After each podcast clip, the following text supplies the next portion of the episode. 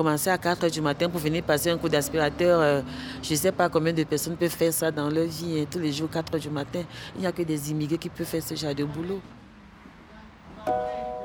Le plus souvent dans l'histoire, Anonyme était une femme. Les bras se sont levés, les bouches sont exclamées. Maintenant, il faut des mots. Ça dure toute la vie, une évasion. C'est tout le temps à refaire. Un podcast à soi, par Charlotte Bien-Aimée. Épisode 5. Qui gardera les enfants? Je vous écris depuis la chambre de mon petit appartement parisien, au sein de laquelle je me suis installé un espace à moi pour travailler. C'est ici que je fabrique le podcast que vous écoutez. En ce moment même, alors que j'écris ces lignes, Monia, une femme tunisienne, assistante maternelle, s'occupe de mon petit garçon. Demain, une autre femme, algérienne, Yasmine, viendra laver notre appartement, ce qui me laissera un peu plus de temps pour lire les livres dont j'aimerais vous partager des extraits. Pour que je puisse fabriquer des émissions sur le féminisme, d'autres femmes, moins favorisées, s'occupent du travail domestique que mon conjoint et moi ne voulons pas ou ne pouvons pas effectuer. C'est tout l'objet de cet épisode, après avoir évoqué l'inégale répartition du travail domestique avec des couples hétérosexuels, blancs, de classe moyenne, il fallait prolonger la réflexion, à l'écoute des femmes à qui ces couples délèguent ce travail domestique non partagé. Elles gardent des enfants à domicile, font le ménage ou s'occupent de personnes âgées dépendantes. Vous voulez passer au fromage? Un petit peu? Oui, parce que ah. j'ai plus faim pour ça. D'accord. C'était un peu euh, dans les grandes métropoles, elles sont souvent migrantes ou racisées. Leur voix participe pleinement de notre compréhension de la division sexuelle et raciale du travail domestique. C'est pas ça le nom de ce fromage, on s'est trompé. Alors c'est quoi? C'est l'autre de sarrasin. Ah, il n'est pas aussi bon alors. Dans un appartement bourgeois du 15e arrondissement de Paris, j'ai rencontré Patricia. On va en reprendre. Oui. Vous avez goûté à ça? Bien sûr. Elle vit ici aux côtés d'une vieille dame dont elle s'occupe nuit et jour et deux week-ends par mois depuis l'été dernier. Je suis haïtienne, je viens d'Haïti. Je grandis euh, avec mon père et ma mère, que j'ai perdu de très tôt. J'ai perdu à l'âge de 13 ans. Donc voilà, j'ai grandi avec ma une partie avec ma grand-mère, une autre partie avec euh, ma tante. Donc j'ai eu des enfants euh, à l'âge de 14 ans, ma fille. Pareil, le deuxième enfant, je l'ai eu très, vite aussi. Bon, sur l'éducation sexuelle en Haïti, avant c'était un tabou. C'était pas la même génération, parce que j'en suis sûre, c'était aujourd'hui, je saurais quoi faire. Et puis voilà, j'ai commencé à travailler aussi de très tôt. J'étais dans le cinéma, au fait. Euh, j'ai commencé, commencé comme hôtesse. Après, je suis passée euh, comme caissière. Et puis après, euh, j'ai travaillé comme secrétaire médicale avec sept médecins dans une polyclinique. Donc là, j'ai les trois enfants. leur père était parti, il faisait des études. Il m'a dit qu'il ne pouvait pas rentrer. J'étais toute seule avec les trois enfants et puis le travail. Jusqu'à ce que j'ai rencontré mon défunt mari, qui était un Français à qui j'ai épousé. Donc voilà, c'est comme ça que je suis rentrée en France. N'importe quoi d'habitude, uh-huh. sur l'ordinateur, je peux trouver la signification. Ben oui, ça va revenir, ça vous a échappé, j'en suis sûre. Une fois que je, vais vous, je vous aurai montré, vous allez pouvoir retrouver tous les mots que vous voulez. Non, si vous n'avez pas cherché au bon endroit, je vais ah, vous montrer. Bon, ben, écoutez. Avant même de partir, avant même de l'épouser, euh, je dis, comme on dit, ça, ça va être un mariage, mariage de raison. Je dis, je vais l'épouser, mais je vais l'épouser pour mes enfants.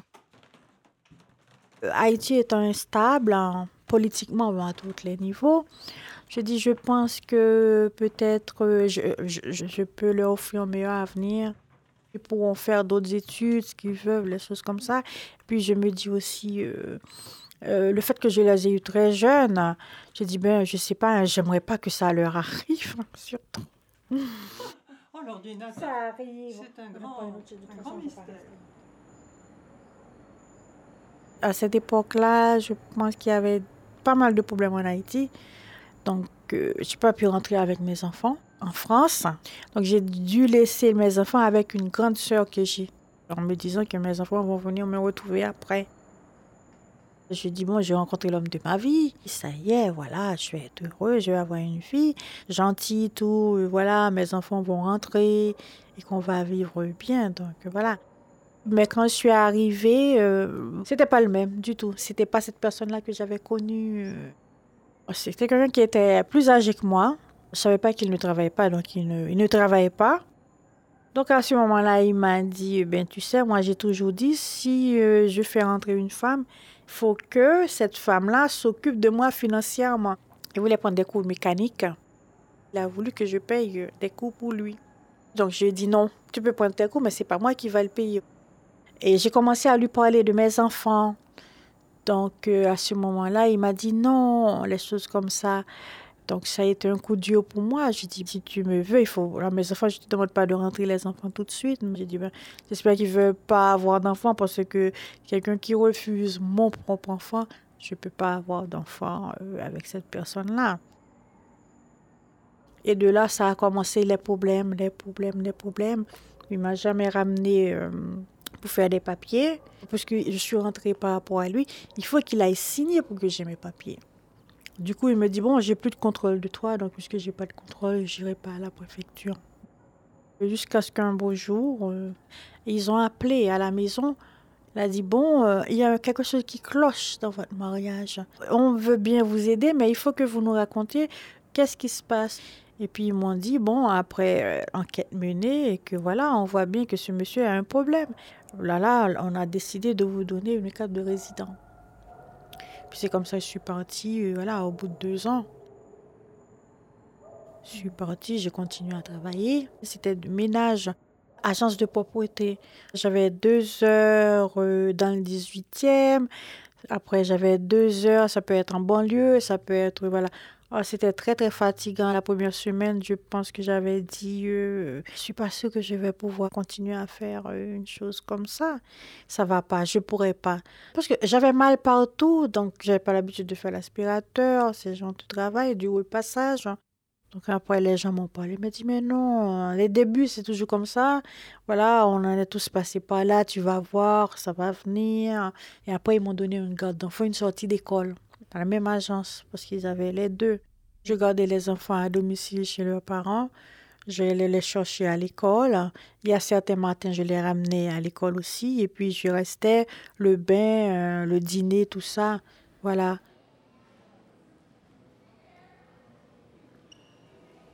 Pas de sans-papiers, on est d'accord.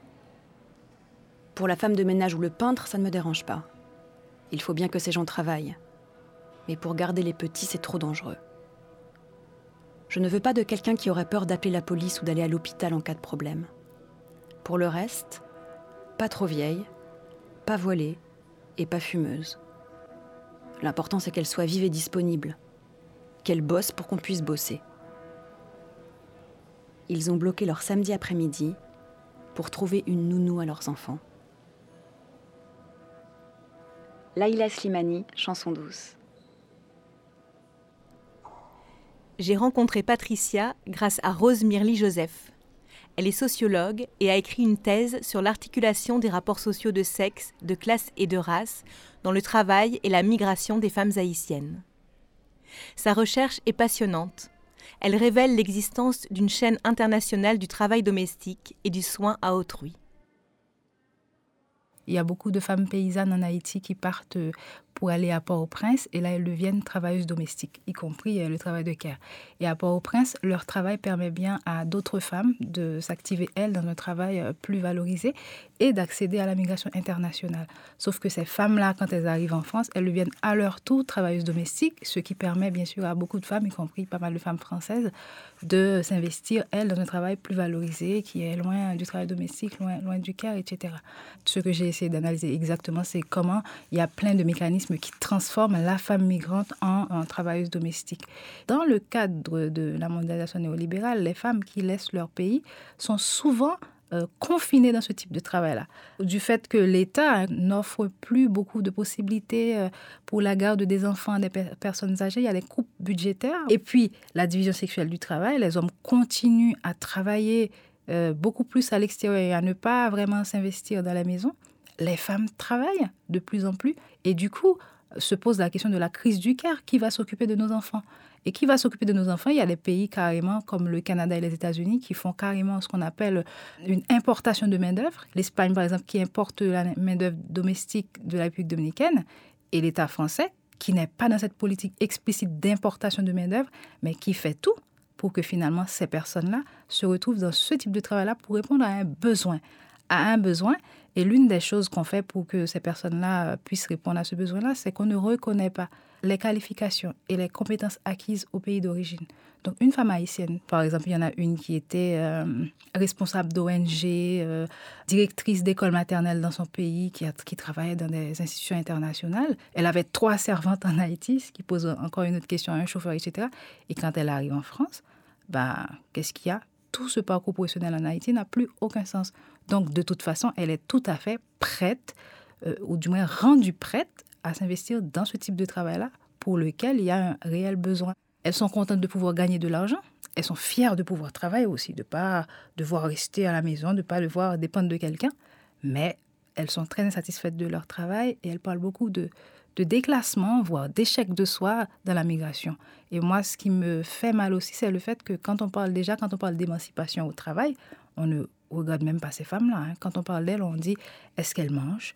Est-ce qu'elles envoient de l'argent à leur famille? Et puis c'est tout. Donc l'émancipation au travail, euh, personne n'en parle quand il s'agit de ces personnes-là qu'on ne considère finalement pas vraiment comme des femmes. Pendant sept ans, Patricia s'est occupée des trois garçons d'une famille parisienne aisée. Elle les gardait au domicile des parents. Lorsqu'elle est arrivée, les enfants avaient 5 ans, 3 ans et 12 mois. J'arrivais à 7h30, voilà, jusqu'à 19h30. C'était des journées très longues aussi et très fatigantes. Il y a des matinées, c'est moi qui ramenais les deux garçons à l'école avec le bébé dans la poussette. Il y a des jours dans la semaine, c'était le père. Puis je restais la journée avec le bébé. J'allais chercher les deux autres garçons euh, pour les sorties d'école. Le mercredi surtout, j'avais les trois garçons. On allait au parc. On allait souvent aux Tuileries parce que j'ai travaillé tout près. Ils aimaient bien, ça leur détendait. Ils étaient, voilà, ils étaient mieux en rentrant. Le père était banquier et la mère était professeure de recherche universitaire en, banlieue. Donc c'est pour ça voilà, qu'elle avait voulu avoir une nounou voilà, à la maison. parce qu'elle partait à 7 h du matin et elle retournait à 19h30 le soir. Elle me disait souvent c'est dur, euh, vous savez, euh, je ne suis pas là, mon mari n'est pas là deux semaines dans le mois. Donc, il part souvent, parfois deux week-ends euh, de suite. Donc, j'ai vraiment besoin de quelqu'un qui soit bien et à qui j'ai confiance parce que je me retrouve toute seule. Si parfois elle rentrait, elle me dit, vous savez, ça m'arrive des jours, j'ai pas le courage de leur donner le bain. Je le laisse, je laisse mes enfants sans le bain. Je pense qu'elle me parlait comme si elle se sentait coupable. Ou bien parfois aussi, euh, je me dis, c'est peut-être pour que je puisse faire un petit peu plus pour elle. Ce qu'on faisait, c'est que le vendredi soir, je préparais le dîner pour tout le monde pour que la mère puisse dîner avec moi. Je faisais aussi le ménage euh, une à deux fois par semaine euh, pendant que le bébé faisait sa sieste. Avec elle, plus rien ne s'accumule. Ni la vaisselle, ni les vêtements sales ni les enveloppes qu'on a oublié d'ouvrir et qu'on retrouve sous un vieux magazine. Rien ne pourrit, rien ne se périme. Elle note tout dans un petit carnet à la couverture fleurie. Les horaires de la danse, des sorties d'école, des rendez-vous chez le pédiatre. Elle copie le nom des médicaments que prennent les petits, le prix de la glace qu'elle a acheté au manège, et la phrase exacte que lui a dite la maîtresse de Mila. Au bout de quelques semaines, elle n'hésite plus à changer les objets de place. Elle vide entièrement les placards, accroche des sachets de lavande entre les manteaux. Elle fait des bouquets de fleurs. Elle éprouve un contentement serein quand Adam endormi et Mila à l'école, elle peut s'asseoir et contempler sa tâche. L'appartement silencieux est tout entier sous son joug, comme un ennemi qui aurait demandé grâce. Laïla Slimani. À Paris, comme à New York ou à Londres, des femmes migrantes laissent leurs enfants au pays pour venir prendre soin de ceux de la bourgeoisie occidentale. C'est tout l'objet de l'enquête qu'a menée Caroline Ibos en 2012 pour son livre Qui gardera nos enfants Elle est maître de conférences en sciences politiques et a passé trois ans dans les squares parisiens et les appartements qui les entourent, à l'écoute des nounous noirs et de leurs employeurs blancs. Les familles qui choisissent ce mode de garde le choisissent pour les avantages qu'il leur apporte. Il n'y a pas de problème d'enfants malades, d'horaire, on ne prend pas l'enfant l'hiver pour l'emmener à la crèche. Ça simplifie vraiment la vie. La nounou peut un peu faire les courses. Donc, euh, ça veut tout de même dire que avoir une travailleuse domestique chez soi est quelque chose qui ne pose pas problème. Ils pensent du point de vue du bien de leur enfant, qu'ils considèrent, ce qu'ils considèrent être le bien de leur enfant, mais un tout petit peu plus largement aussi. Ils pensent du point de vue de, de l'harmonie domestique. Ils attendent une femme qui serait nounou par vocation, parce qu'elle aime les enfants. Ils veulent quelqu'un qui aime leur enfant. Et le fait qu'il y ait cet euh, amour possible est ce qui leur permet, ce qui légitime, de finalement la payer peu, puisqu'elles le font par plaisir, par vocation, par amour. Donc on ne va pas rémunérer la vocation. Les parents cherchent donc une nounou peu chère, mais entièrement disponible. C'est ce qu'a constaté Rose Mirly Joseph au fil des entretiens qu'elle a menés pour sa thèse. Par exemple, c'est les vacances scolaires, les enfants partent chez leur grand-mère, on va demander à cette nounou de partir avec les enfants comme si euh, on lui offre un loisir. Donc, c'est même pas un travail, c'est un loisir. C'est à peine si la nounou ne doit pas remercier, quoi. Donc, c'est pour ça que euh, les femmes euh, interviewées me parlent parfois de cette idée de nounou solo.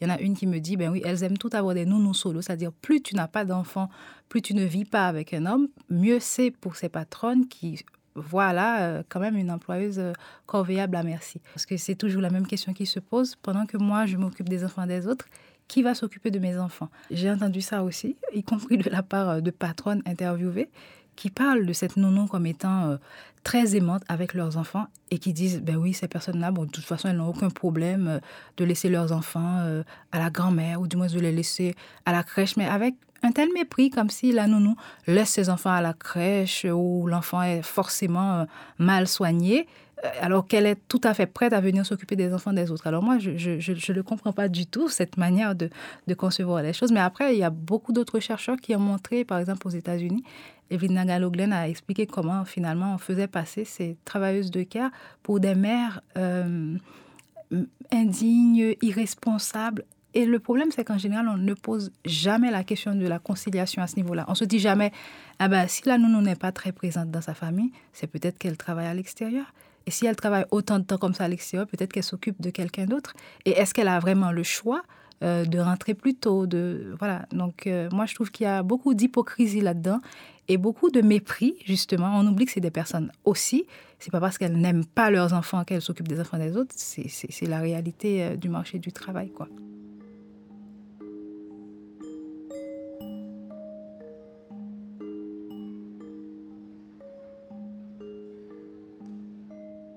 fait, quand j'ai pris euh, le petit garçon, c'est comme si j'étais sa mère, en fait.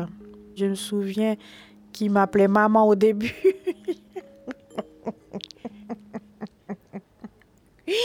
qui se trompait et qui m'appelait maman. Mais voilà, ça m'avait un petit peu ému. Je suis quand même restée euh, très, très, très, très serrée avec euh, ce petit garçon. J'ai eu euh, pas mal de retours d'affection du petit, euh, que je ne m'attendais pas du tout. C'est là que j'ai compris beaucoup de choses, euh, que j'ai appris aussi beaucoup de choses des enfants, ce qu'un enfant peut sentir, peut avoir besoin, ce que j'ai pas appris avec mes enfants. Je les ai appris ici avec les enfants des autres. J'ai dit voilà, bon, ce que j'ai pas pu faire pour mes enfants, maintenant je le fais là, maintenant, voilà. Ça se passait bien, c'était plutôt entre eux, euh, c'est des frères. Il y avait souvent la bagarre, oui. Je disais à la mère, il y a l'un qui tape l'autre. Elle me dit, mais il faut pas vous laisser faire. Surtout, il faut les punir. Voilà, je suis pas pour les fesser, mais il faut les punir. Il faut les punir. Et puis, surtout, elle m'avait dit euh, la mère un jour euh, avec les enfants. Je sais, euh, j'essaie d'imaginer. Je sais que c'est dur pour vous, mais pour moi aussi, vous savez, c'est pas facile. Donc, elle me disait souvent, c'est pour ça, dès que vendredi soir, on part. On prend les enfants, on part, on va à la campagne. Ça nous permet d'être plus calmes, voilà, pour pouvoir rester tranquille avec les enfants et revenir le dimanche soir. Donc, elle le faisait un, week-end sur deux. Et vous, le week-end, qu'est-ce que vous faisiez? Ah ben, le week-end, fois, je dors. J'avais que le week-end pour régler mes affaires. Mais parfois, ça m'arrive de dormir. Je rentre vendredi soir et je ressors le lundi matin pour aller travailler. Souvent, le plus souvent que c'était ça. Hein. Non, j'avais pas de vie du tout.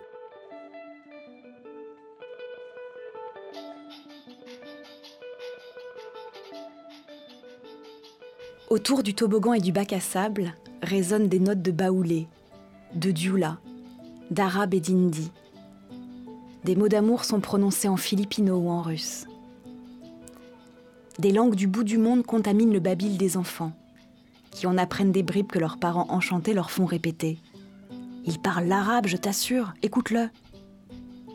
Puis avec les années, les enfants oublient et tandis que s'effacent le visage et la voix de la nounou à présent disparue, plus personne dans la maison ne se souvient de la façon de dire maman lingala, ou du nom de ces repas exotiques que la gentille nounou préparait. Ce ragoût de viande, comment appelait-elle ça déjà? Autour des enfants qui tous se ressemblent, qui portent souvent les mêmes vêtements, achetés dans les mêmes enseignes, et sur l'étiquette desquelles les mères ont pris soin d'écrire leur nom pour éviter toute confusion, s'agite cette nuée de femmes. Il y a les jeunes filles voilées de noir, qui doivent être encore plus ponctuelles, plus douces, plus propres que les autres. Il y a celles qui changent de perruque toutes les semaines. Les Philippines qui supplient en anglais les enfants de ne pas sauter dans les flaques. Il y a les anciennes, qui connaissent le quartier depuis des années, qui tutoient la directrice d'école. Celles qui rencontrent dans la rue des adolescents qu'elles ont un jour élevés et se persuadent qu'ils les ont reconnus.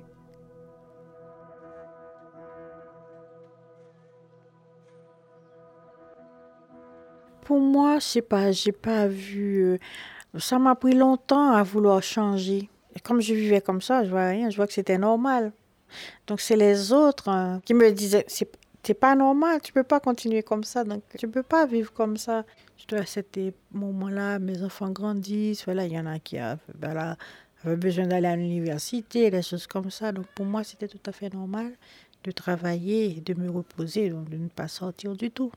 Donc toute la paye, euh, c'était ça. Payer mes factures ici et puis payer voilà les études là-bas en Haïti. Et vous n'avez pas pu faire venir vos enfants? Alors, j'ai changé de maison, j'ai essayé de faire un regroupement familial et quand on a envoyé l'inspecteur chez moi, il me manquait 2 mètres carrés. J'ai changé de maison, j'ai pris une plus grande maison pour avoir euh, les mètres carrés qu'il faisait. À ce moment-là, ils me disent que voilà, les premiers enfants ont eu le temps d'avoir 18 ans et que je peux pas, et que je pourrais que pour les derniers. Donc, je dis, on y va pour le dernier. Et après quelques mois d'attente, ils m'ont dit, bon, là, ce serait pas possible parce qu'il porte le nom de son père. Ah, je dis, oh, c'est pas vrai. J'ai été tellement déçue, j'ai dit, je vais partir, je ne vais plus rester. Je n'ai personne et moi qui attendais, au moins, je dis à ceux, je vais avoir les enfants, j'aurais pu avoir que les enfants. Je dis, mais c'est pas la peine que je reste. Bon, après, je dis, bon, les enfants, ils sont grands, ils vont faire leur vie. C'est comme ça, c'est comme ça. Donc, je suis là, je reste. hein. Et j'ai continué à travailler. Ça va, Madame vu une tasse avec, des, avec un petit peu de poudre. Donc, quand c'est comme là, j'ai commencé avec les personnes âgées. C'était cet après-midi. Cet après-midi. Vous l'avez bien vu, mais c'était euh, cet après-midi. J'ai rien bu. Oui. Vous avez bu un déca. J'ai toujours eu l'impression qu'il n'y a que moi qui pourrais faire ça. Vous voulez quelque chose de chaud? Oui, je voudrais bien. Et que- qu'il n'y a que moi, voilà, euh, qui vient d'un pays où financièrement ça va pas. Ricoré, thé. Et puis souvent, bon, j'ai entendu dire, mais c'est c'est qu'une haïtienne, voilà, qui vient pour tel à tel euh, travail. Ils disent, ah oui, c'est des travailleuses, c'est des pousseuses, des choses comme ça. Ça va pas faire des glouglous Oui, c'est vrai, parce qu'on a toujours, on est toujours prêt à donner le meilleur de nous, tout ça. Vous avez encore faim? Oui, Oh bah oui, j'ai encore faim.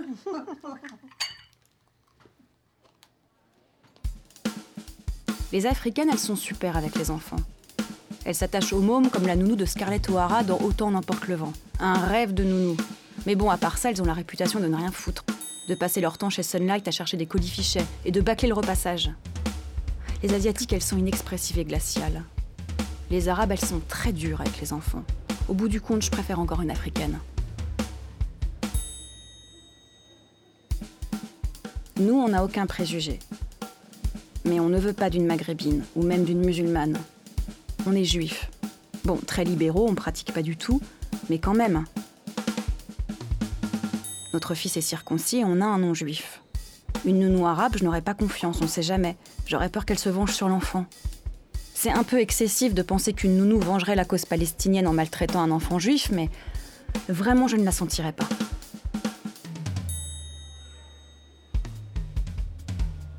Les Africaines ont une mauvaise réputation, mais moi, ce qui me préoccupe surtout, c'est le sida.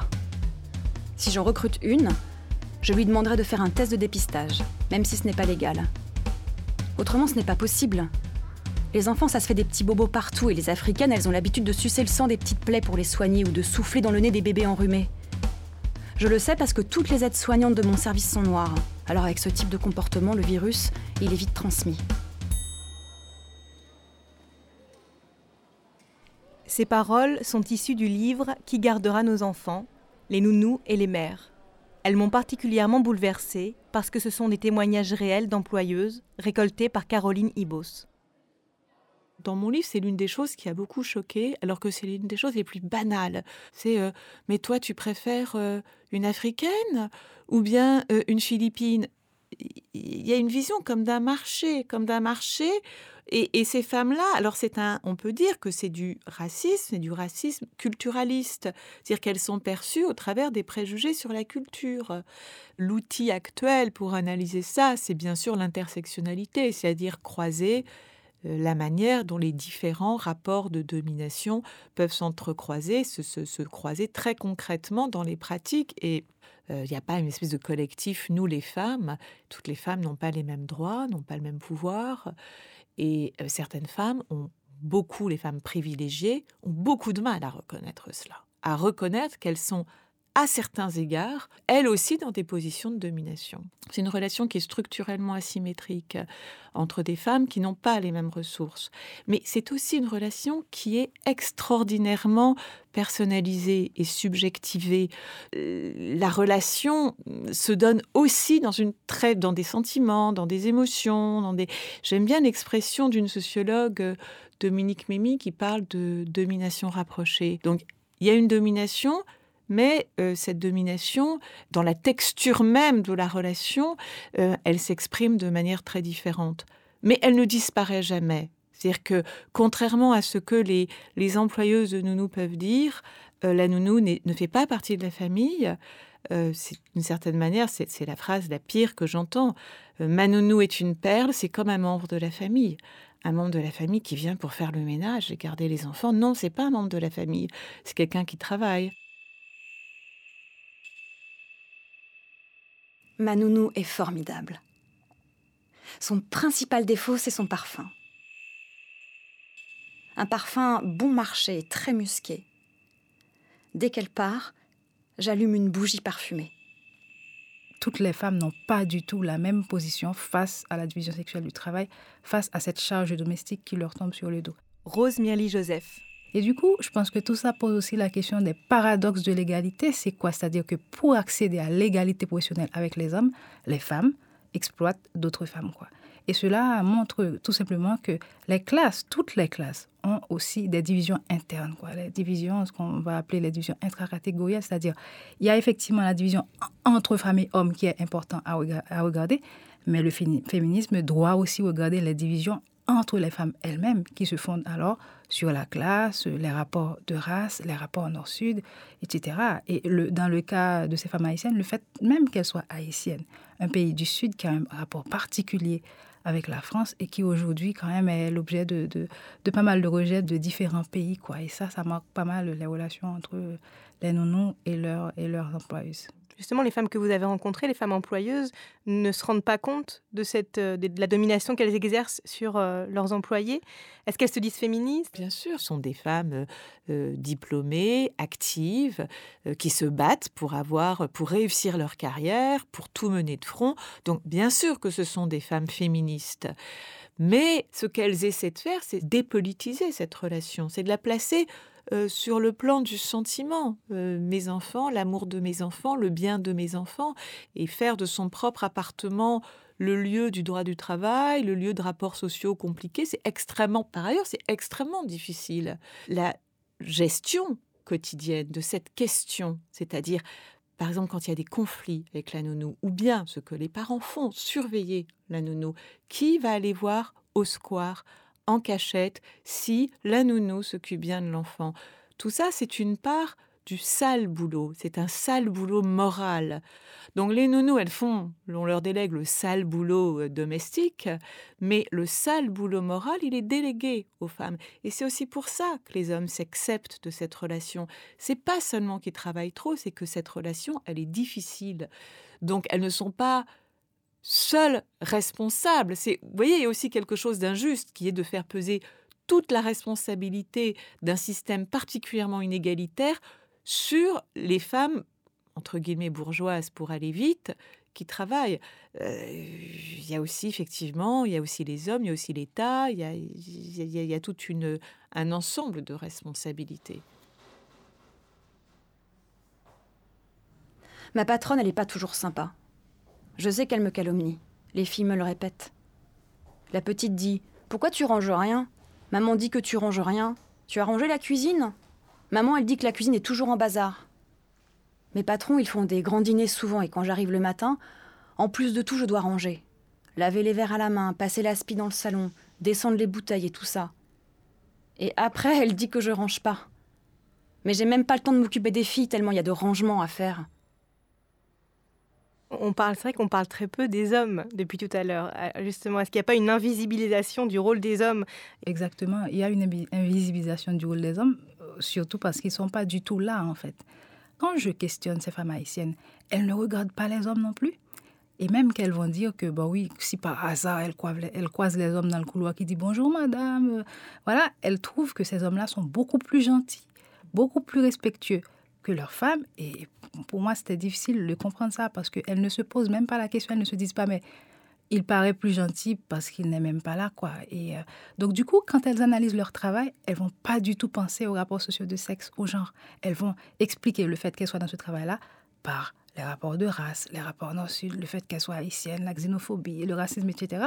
Elles vont regarder le genre uniquement quand elles analysent leur propre relation familiale, leur propre relation avec leur mari. Et là, comme par hasard, elles vont prendre comme modèle le mari français, absolument absent, mais particulièrement gentil, qui, d'après elles, est toujours mieux que son propre mari haïtien, etc. Donc du coup, à cause de l'externalisation du travail domestique, le mari pauvre, migrant, racisé, haïtien, etc., passe pour étant carrément plus sexiste que cet homme blanc de la classe moyenne qui n'est pas là, mais qui, gagne suffisamment d'argent quand même pour qu'il n'y ait pas de conflit euh, dans son couple avec sa femme.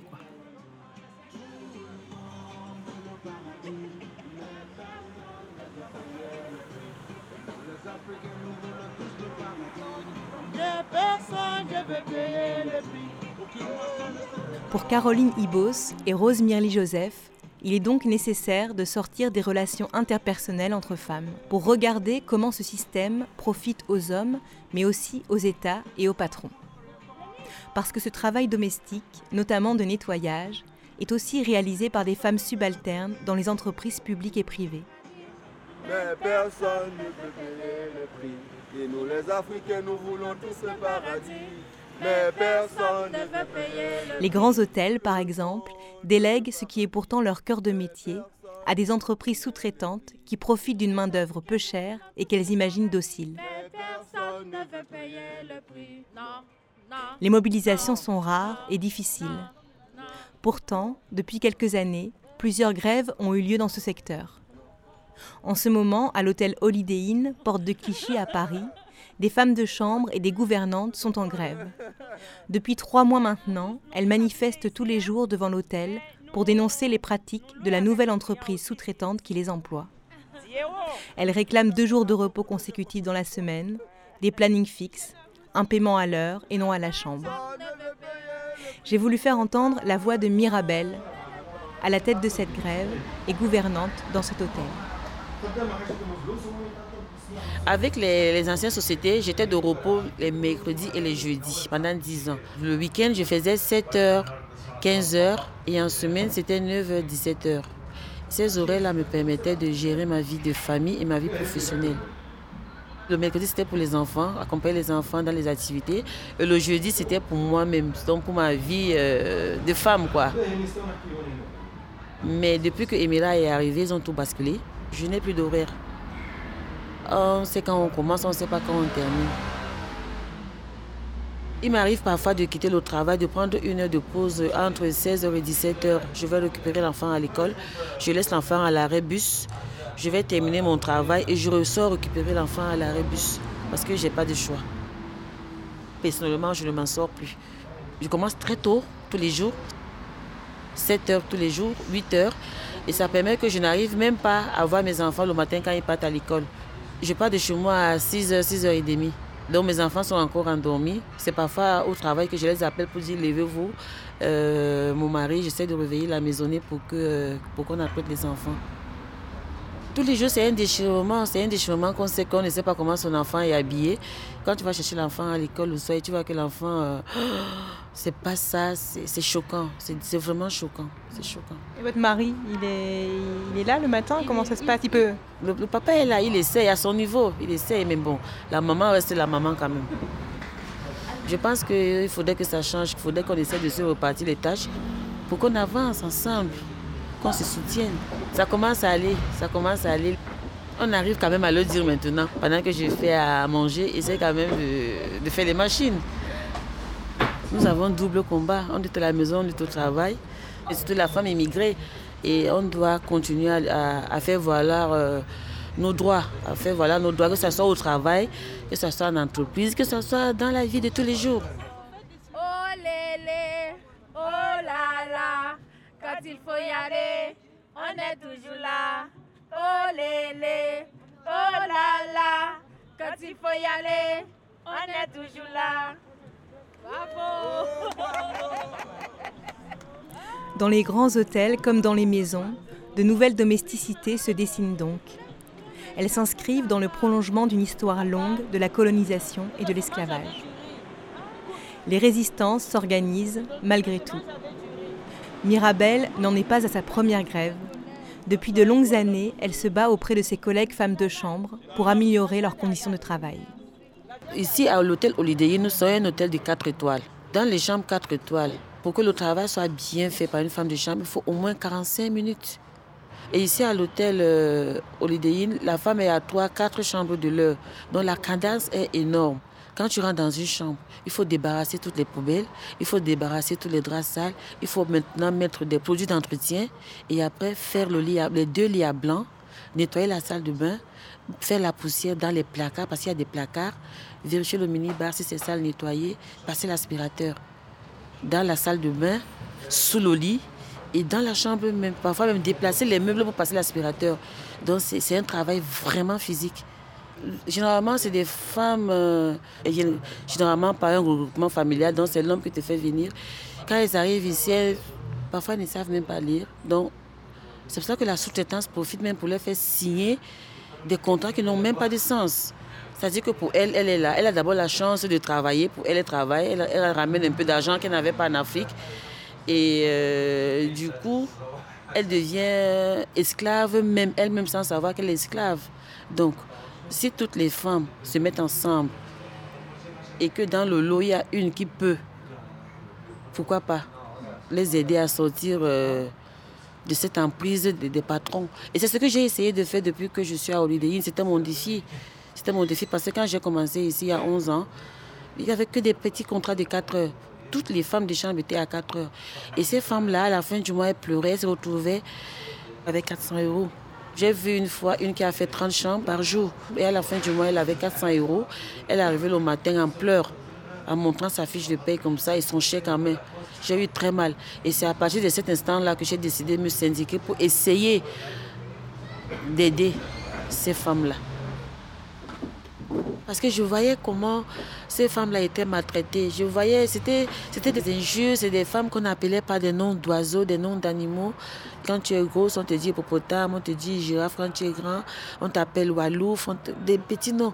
Et moi, ça, ça me j'étais mal, j'étais mal parce que ces femmes-là ne comprenaient même pas. Et qui les appelait comme ça? Des, des, responsables des sites, des sous-traitants. Et là, ils disaient que vous êtes là pour nous servir, nous sommes là pour vous nourrir, on vous nourrit, vous devez nous servir. Des mots très très durs. Moi qui avais un peu, qui comprenais un peu ce que tout ça voulait dire, je me suis revoltée. Je me suis revoltée en disant que non.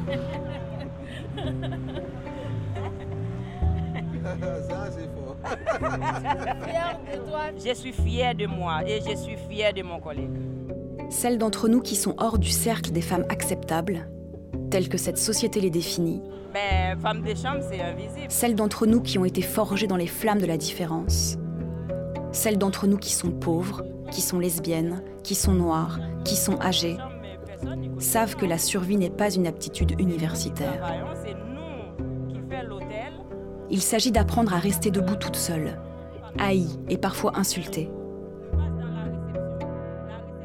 Apprendre à faire cause commune avec toutes les personnes manifestement en dehors du système, afin d'imaginer et de construire un monde dans lequel nous pourrons toutes nous épanouir. Il s'agit d'apprendre à accepter ces différences et à les muer en force, car les outils du maître ne détruiront jamais la maison du maître. Audrey Lord, Sister Outsider. Là, le policier qui est venu samedi et qui nous a dit les petits grévistes. J'étais choquée, j'ai été choquée par cette phrase-là. Quand il a dit vous êtes des petits grévistes, j'ai dit mais pourquoi il ne peut pas comprendre que c'est une lutte? Nous sommes des femmes, nous sommes là pour revendiquer nos droits. Il a même dit qu'il allait nous botter le cul. Ça continue à me choquer. Chaque fois quand je pense à ce policier-là, j'ai la rage. Pourquoi nous sommes des petits grévistes? Nous sommes des grévistes. Est-ce qu'il y a un petit gréviste? Est-ce qu'il y a un grand gréviste? C'est ça que je n'arrive pas à comprendre. Grand gréviste, c'est quoi? C'est les gens qui travaillent dans les grosses structures? C'est des cadres? Nous, parce que nous sommes des ouvrières, nous sommes des petits, je ne sais pas. Mais je pense qu'il a dit ça parce qu'il a vu que nous étions des femmes immigrées. Si le policier qui représente l'État dit ça, ça veut dire que c'est l'État qui pense à ça, ça veut dire que c'est la, la France qui pense à ça. Ils nous ont toujours sous-estimés dans tous les cas. Hein. Ils nous ont toujours sous-estimés parce qu'ils disaient que euh, nous sommes des immigrés euh, et qu'on ne peut peut-être qu'on n'allait pas tenir euh, trois mois de grève, qu'on n'allait pas tenir. Ils pensent que nous ne pouvons rien dire, que nous sommes des bénis oui-oui, qu'on ne peut pas se révolter, qu'on ne peut pas revendiquer, qu'on ne peut... Parce que nous sommes financièrement des femmes démunies, pauvres, il y ils soumis, ils se trompent. Sincèrement, il se trompe. Il se trompe.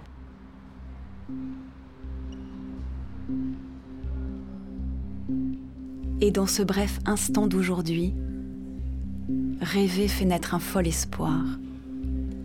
Car en murmure, j'entends parler d'une vie sur les étoiles. Audrey Lord.